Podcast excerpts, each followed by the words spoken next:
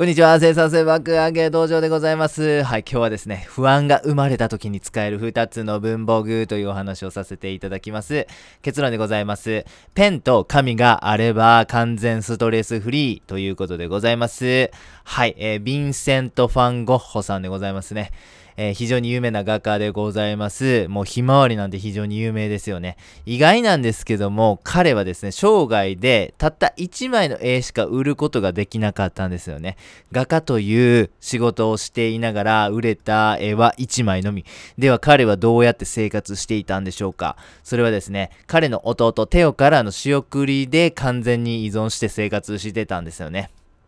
結構精神的に不安定な、えー、こともあったゴッホなのでですね、このまさに弟テオがですね、心身の支えであったわけなんです。そんなゴッホにはテオに手紙を書く習慣がありました。なんとその総数668通にも上ります。中身はですね、えー彼の作品の構想であったり、彼の考えであったり、彼の人生観についてということでですね、まあ、手紙という体裁をとってますけども、まあ、そのなんかかテオに向けて何かこうメッセージを送るというよりは、こう自分の頭の中をこう整理するために使っていたというのが正確だというふうに思います。彼はですね、手紙を書くことで創作のアイデアを出していたし、手紙を書くことで彼が持っていた不安を和らげることに成功していたわけなんですね。はい、実際にこの自分の思いを書く行為ということはですね、ネガティブな感情をコントロールする上で効果的という実験経過が、え実験結果があります。さらにですね、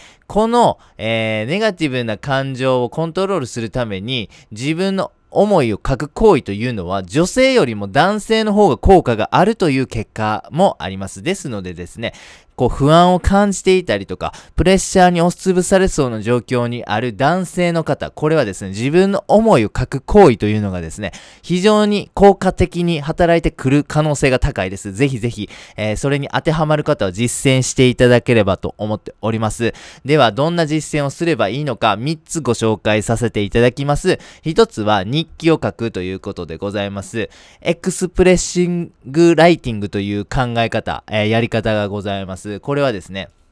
めちゃめちゃシンプルなんです。不安などのネガティブな感情を紙に書き殴るだけでございます。これによって精神衛生が改善したりとか、頭がスッキリするという効果が得られます。はい。Getting Things Done というですね、えー、タスク管理マネジメントシステムみたいなのがあるんですけど、まさにそれと似てる感じもします。あと、赤羽裕二さんという方が提唱されたゼロ秒思考、これにも通ずるところがあります。とにかく人間っていうのはこう、ネガティブな感情が頭の中で堂々巡りというか、じゅんぐりじゅんぐり回ってしまって、常にその感情に苛まれているという状況に陥りやすいですよね。一旦紙にそれをガーって書き殴ることによって、頭をスッキリして、ネガティブな感情のループを止めてしまおうということでございます。このエクスプレッシングライティング、やっていただくと非常に面白いんですが、もうめちゃめちゃスッキリしますね、頭が。なんでこんなことで悩んでたんやろうなんでこんなことに不安になってたんやろうと、結構自分がメタ視点で見れたりするので、非常に効果的だというふうに思います。ぜひね、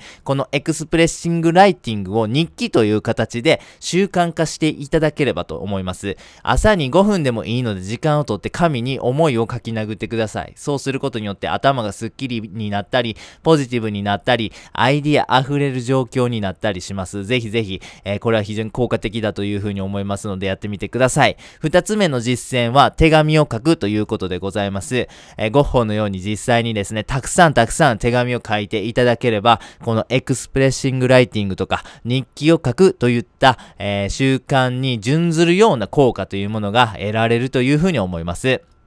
そして三つ目の実践実践は歌を作るということでございます。物理学者のマクスウェルさんですね。彼は歌を作る習慣というものがございました。これもエクスプレッシングライティングとよく似た行動だというふうに思うんですが、こう歌という特性がございますよね。それはやっぱ気分が高揚することだというふうに思います。あと、自分で作詞作曲するみたいなことを考えるとですね、非常にクリエイティブになります。普段使ってる脳の部位とは違う箇所を刺激することができるんで、アイデアが湧きやすいというのもあると思います。。はい、歌を作るということに関しては別の、えっ、ー、と、コンテンツも作ってますんで、概要欄からチェックしてみてください。本当に、あの、めちゃめちゃ効果があることなんですよね。自分の思いを表現するということは。なかなかこう、現代のね、えっ、ー、と、大人、しかも男の方だとね、なかなかそう、感情を吐露するとか、感情を表現するということが苦手な方というか、そういう習慣がない方多いと思うんですよね。えー、まあ、それはもったないと。まあ、せっかくだったらこういう風に、